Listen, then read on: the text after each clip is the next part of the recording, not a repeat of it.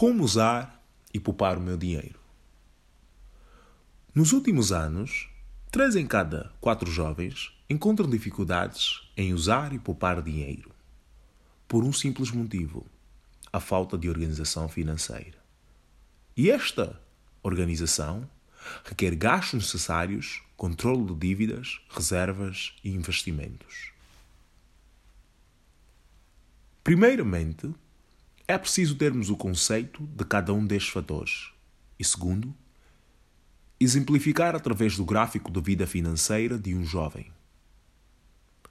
Gastos necessários. Surge a partir do momento em que se faz análise entre o que realmente precisamos comprar e o que não. Acredito que todos já vimos as nossas mamães a fazer cálculos no papel e a tomar notas antes de irem ao supermercado fazer as compras do mês.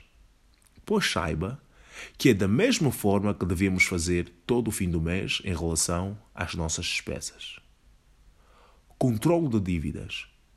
É importante saber que quanto mais limitar as dívidas, mais possibilidades terá de manter e controlar o seu dinheiro, pois o endividamento causa escravidão de trabalho para supri-las e pouca independência financeira.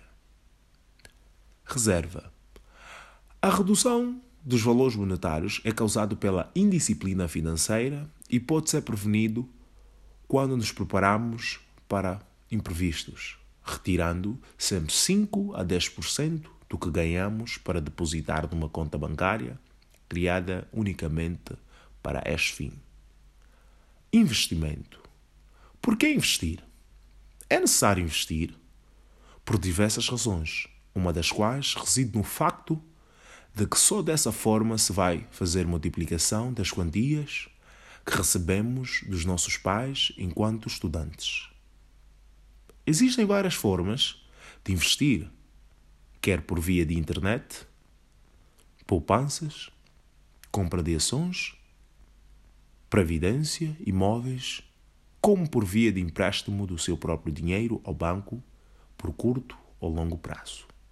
Portanto, comece a usar o seu dinheiro naquilo que produz e aprenda a gastar de forma sábia, poupando e investindo para estar pronto para os imprevistos e para o que quiser realizar.